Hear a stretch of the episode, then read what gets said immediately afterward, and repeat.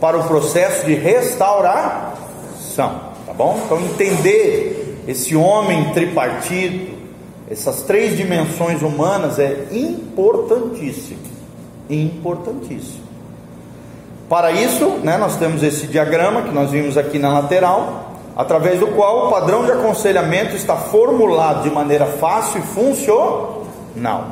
Quer dizer, conhecendo todas essas ferramentas, todos esses critérios, todos esses cuidados e agindo com equilíbrio, nós vamos ter facilidade de diagnosticar o problema das pessoas, a causa do problema e aplicarmos o tratamento ou a cura, ok? Isso pode ser usado como modelo né, para equacionar e resolver as mais diversas situações que qualquer terapeuta da alma precisa enfrentar.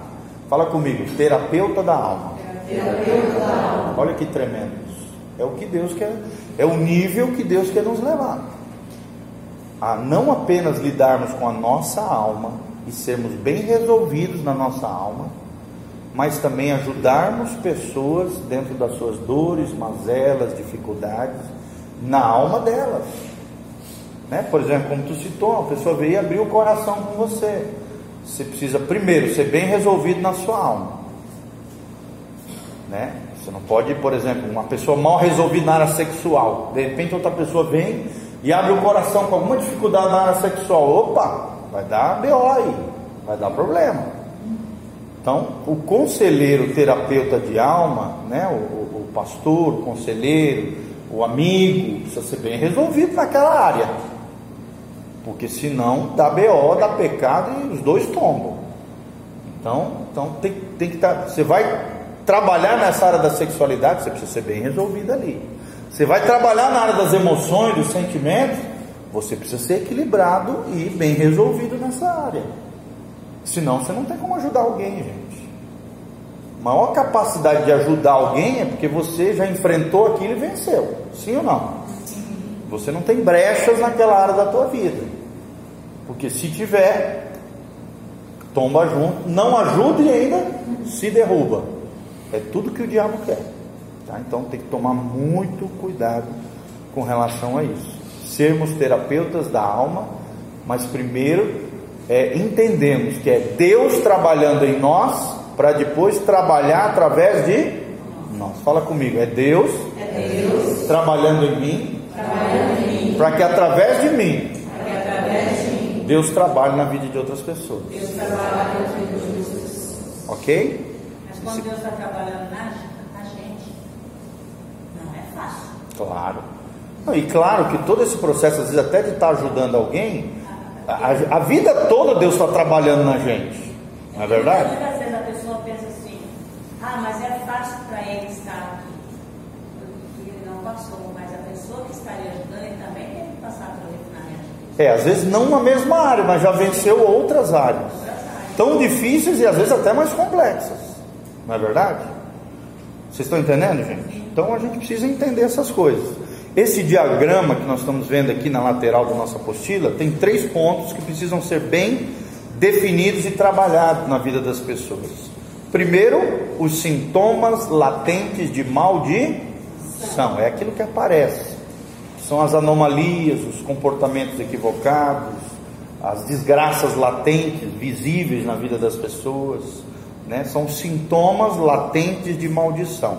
Segundo, as causas respectivas, ou seja, a raiz do problema, o que levou aquelas pessoas a terem aqueles sintomas, aquelas anomalias, aqueles comportamentos equivocados, aquelas situações crônicas, disfuncionais que estão acontecendo na vida da pessoa.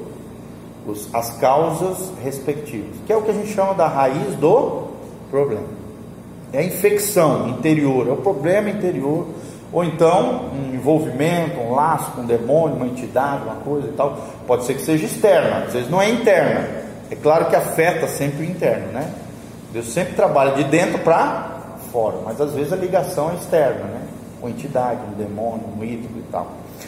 É, e o terceiro, que é o remédio, a cura, o tratamento, a cruz de Cristo. Fala comigo, sintomas, sintomas causas, causas, e o remédio. E o remédio. Qual é o remédio? A cruz de Cristo.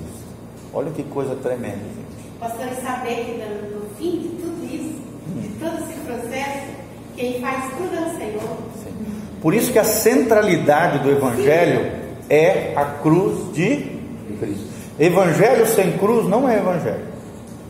Porque todo a, o, o cerne, o axioma, a coluna vertebral, a centralidade do Evangelho está na cruz de Cristo. Se você não entendeu a cruz, é claro que a gente vai ficar a vida toda aprendendo coisas novas, coisas maravilhosas acerca da cruz. Principalmente quando a gente entra na teologia, e vocês ainda vão ter essas matérias, teologia sistemática, por exemplo, quando a gente começa a estudar sobre a cristologia, e aí a gente estuda a vida, a obra, a crucificação, a ressurreição de Cristo, você vai ficar impressionado. O que que envolve tudo isso? Mas aqui, é claro, nós estamos falando de coisas práticas, com, é, são relações práticas com relação à cruz, ok? São aqueles princípios que eu falei para vocês, redentivos. Também estabelece três distâncias que precisam ser cabalmente percorridas. Primeiro, o processo de mapeamento. Segundo, o processo de crucificação. E terceiro, o processo de avaliação. O que é o um mapeamento, gente? É o bate-papo que você está tendo, é o aconselhamento, é o uso daquelas ferramentas que a gente tem, aqueles, aqueles papéis que a gente entregou para os irmãos onde a gente faz aquelas perguntas, aquela montoeira de perguntas e situações que as pessoas se envolveram, onde a gente vai mapeando o território da alma das pessoas, vendo quais são os pontos de ligação, erros, falhas, iniquidades, envolvimentos, sentimentos, situações mal resolvidas na vida da pessoa que precisam ser resolvidos por Deus. Sim ou não? Todo mundo aqui já fez mapeamento? Alguém não fez? Que bom, glória a Deus. Muito bem, aluninhos. Tem que fazer, tá? Até o pastor Giovanni já fez. É muito importante. Fala. Se vocês quiserem, a gente, eu posso providenciar. Tá? Assim, gente, quem quiser isso aí, é só pedir para a Beth. A Beth disponibiliza. Ela sempre tem uma pilhinha ali, porque a gente usa muito. Eu uso 10 a 15 por semana. A gente faz bastante isso. Mapeamento você faz uma vez. É, assim, se resolveu é só uma vez, tá? Porque às vezes as pessoas omitem, esconde, é, e aí a gente precisa fazer de novo. Mas geralmente, quando é feito com sinceridade, transparência, verdade, sem esconder nada, uma vez já basta, tá bom? É que às vezes as pessoas omitem coisas, escondem e tal, e aí com o tempo você vai tratando a pessoa, você vai observar que vai precisar fazer pelo menos um trecho ali de novo mapear de novo aquela situação. Segundo, processo de crucificação. O que, que é isso, gente? É aplicar os princípios redentivos da cruz de Cristo na vida das pessoas. É morrer para o nosso eu. Por exemplo, a pessoa está amargurada com alguém. Ela precisa entender o perdão e ela precisa exercer o perdão. Está brigada com o pai e com a mãe. Ela precisa ir lá, reconciliar, consertar aquilo que ela fez, as palavras que ela liberou, as ofensas que ela fez, ela precisa consertar, ela precisa ir lá pedir perdão. Isso é crucificação. Ela desonrou o pai e a mãe, está sofrendo problemas crônicos financeiros, já várias vezes quase morreu, porque desonrou o pai e mãe, atrai espírito de morte e atrai espírito de bancarrota, miséria e quebradeira. São os dois espíritos que perseguem uma pessoa que desonra pai e mãe. Está na Bíblia, gente. Honra teu pai e tua mãe, para que te vás bem. O que, que é isso? Prosperidade. E tenha longos dias sobre a terra. Quando a gente desonra pai e mãe, o inverso é verdadeiro. Você não vai bem em nada na tua vida. E você não vai ter longos dias sobre a terra, encurtamento da vida. Encurtamento da vida, quem é que está agindo? espíritos de morte, tragédias, situações crônicas, onde Satanás tem o direito legal, por causa da desonra de pais e mães, de assolar aquela pessoa, às vezes desejos suicidas, situações crônicas nessa área, gente. Isso é muito comum. Gente, o que mais vocês vão ver nos atendimentos, ou é problema com o cônjuge, ou é problema com os filhos, mas o que mais você vai ver é problema com os pais. Problema com o pai. Essas são as áreas mais profundas da vida de uma pessoa. Principalmente se os pais foram horríveis, horrendos, ferinos, né? terríveis. E quando os pais já morreram? Aí é um processo de cura de alma, né? mas é, tem que ter um tratamento ali, tem que ter um acompanhamento, tem que analisar determinadas situações, o que houve e tal. E aí existe aquela, aquela, aquela questão que eu já falei, dos, do, do sacerdócio intercessório. Às vezes o próprio pastor que está ministrando, a obreira, vocês mesmos, é, conselheiros, vocês podem assumir o papel do pai e da mãe, se vocês são pais, são mães, vocês têm autoridade no mundo espiritual, para ir lá pedir perdão, consertar, simbolicamente assumir o papel do pai e da mãe para consertar na alma daquela pessoa aquela situação crônica que ela está vivendo. Isso é uma coisa poderosa, gente. Esse caso de ouro Poderosa poderosa. Poderosa. Sábado mesmo eu fiz um casamento de um rapaz que eu discipulei durante três anos. Esse tempo aí deu uma destrambelhada, eh, desviou, mas agora está voltando para os caminhos do Senhor, glória a Deus. Ele falou chorando comigo que o pai dele, ele, ele não teve pai, que o pai dele sou eu, espiritual. Falou chorando no meu ombro. E sente sente. Eu chorei no casamento dele e ele chorou entrando dentro do casamento. Então, quer dizer, só Deus para fazer uma ligação dessa, entendeu? Uma coisa linda. Eu vi esse menino chorar igual uma criança de três anos no meu gabinete. E Deus fazer uma obra linda na vida dele. Uma coisa tremenda, tremenda, ele chorar assim copiosamente. E Deus me levar a ministrar na vida dele, pedir perdão, abraçá-lo, falar no ouvido dele o quão importante ele é para Deus, o quanto Deus o ama, que ele vai ser um homem honroso, um grande pai, um grande marido. Até que no final do casamento ele falou para mim, pastor, a referência de homem que eu tenho, de marido, de pai é o Senhor. O Senhor é minha referência. Olha, fica arrepiado só de falar. É muito raro eu chorar num casamento, mas no dele eu chorei. Porque tanto eu tinha uma ligação paterna espiritual com ele, como ele tinha uma ligação afetiva sentimental e também espiritual comigo. E eu nunca desisti dele de oração. Sempre fui amigo, mesmo ele saindo da igreja, eu sempre me coloquei à disposição, sempre ligava, sempre escrevia para ele, e eu sabia que ele ia voltar. E ele falou que vai voltar. E vai voltar. Ele achou que eu nem ia poder fazer o casamento dele. Eu falei, não, eu faço questão de ir lá fazer o teu casamento. Eu faço. Vai ser um privilégio para mim fazer o teu casamento. Foi tremendo, foi tremendo. Foi um dos casamentos mais, assim, por mais que o cara estava desviado, longe do Senhor e tal, eu senti uma presença de Deus no casamento dele. Deus me deu uma graça na hora de ministrar, assim, o povo começou a chorar e tal. Foi uma coisa linda. Como eu senti em poucos casamentos. Não, quer dizer, já senti em vários, mas assim, foi uma, foi uma coisa diferenciada de Deus naquela situação. Ele chorando, a filha entrando, que ele era pai solteiro, né? A filha entrando, a avó entrando com uma Bíblia, coisa mais linda do mundo, gente. Então, assim, é só coisas que Deus faz. E é possível isso. Aqui, por exemplo, tem várias mulheres aqui. Gente, uma das coisas que mais tem carência hoje, além da figura paterna, é a figura materna. Vocês podem ser mães espirituais. As meninas ali mesmo já exercem com as adolescentes, né? exercendo influência positiva, é, aconselhando, discipulando elas. Às vezes, sem querer, você está exercendo uma maternidade espiritual sobre aquelas adolescentezinhas que estão olhando assim para você e tendo você como referência de mulher, de, de, entendeu? De identidade em Deus, de alguém que é bem resolvida na alma, no coração. Por mais que a gente tenha dificuldades, né? Peca de vez em quando, erra, pisa na bola, sim ou não, gente?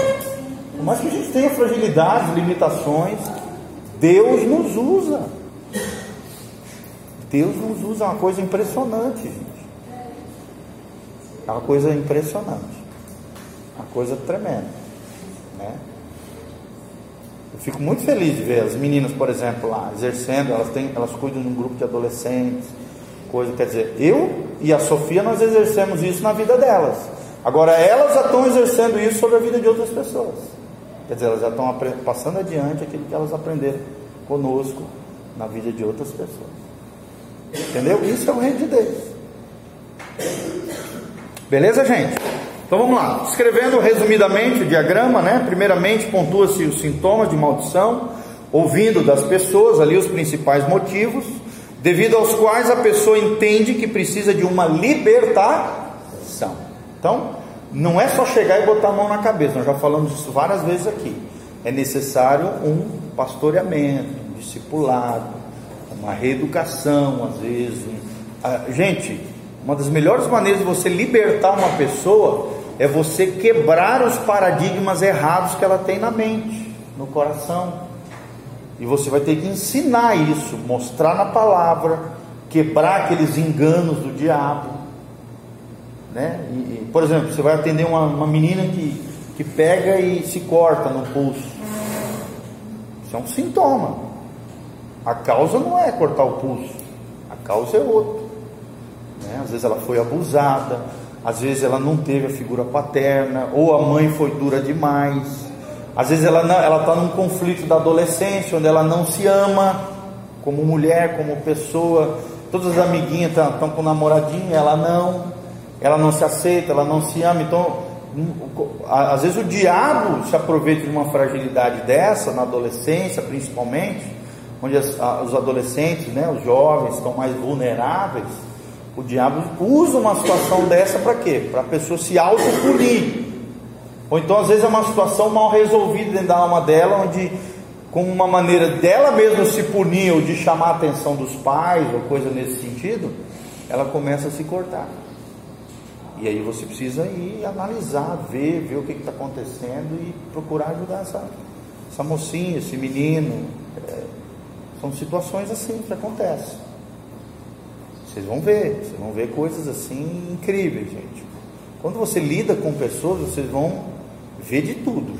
Se prepara, porque vocês vão ver de tudo. Até sexo com animais, coisas assim horrendas. Orgia, tudo quanto é coisa hoje que existe aí, é, é, você vê de tudo. Você vê de tudo. Drogadição, swing, que é aquele negócio de troca de casais. Você vê de tudo. No mundo podre que nós estamos hoje, você vai ouvir de tudo, gente. De tudo. De tudo. Tá? Então, se preparem Deus para isso. Ok? Essas queixas normalmente representam os próprios sintomas de maldição, ou então uma perseguição espiritual às vezes a pessoa não caiu no pecado, não está na iniquidade ainda, mas ela sente uma opressão maligna para cair em determinada área da vida dela. Isso é um, é um exemplo de uma perseguição espiritual.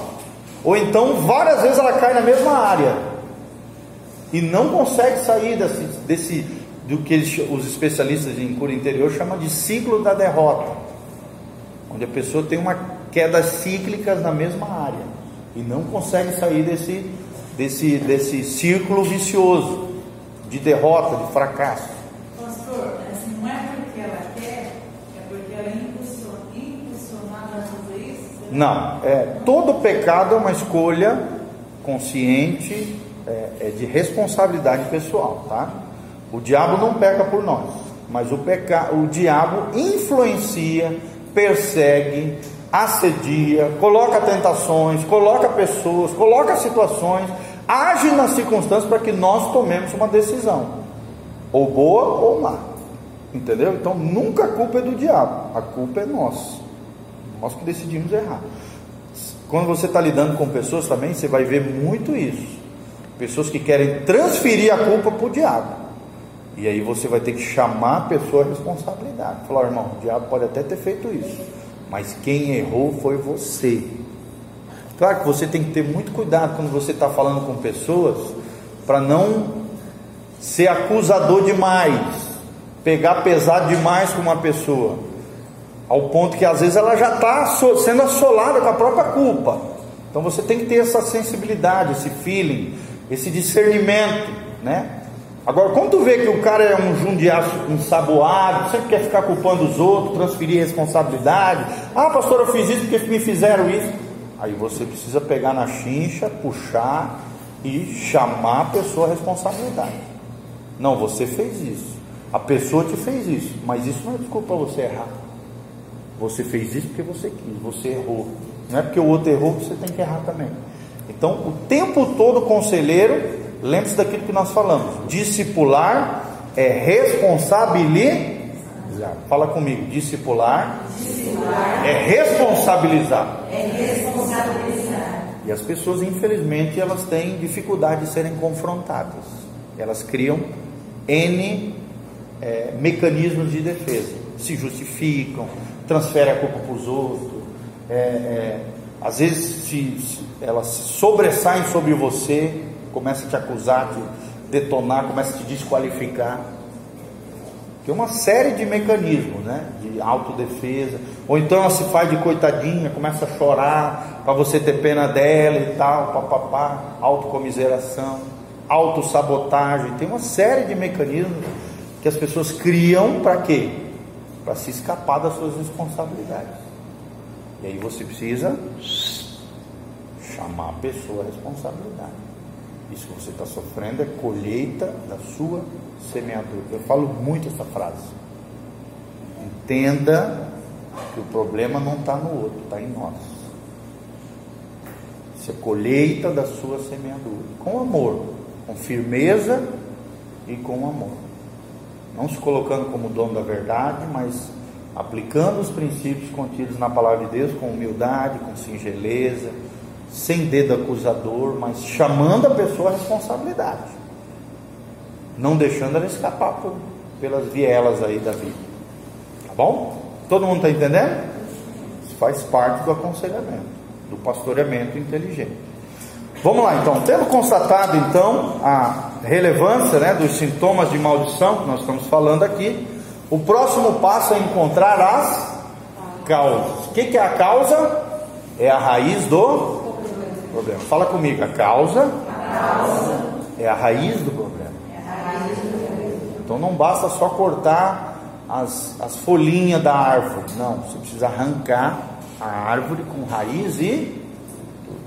É igual quando você está cortando um mato. Se você só for lá cortar o mato, o que vai acontecer? O mato vai crescer de novo.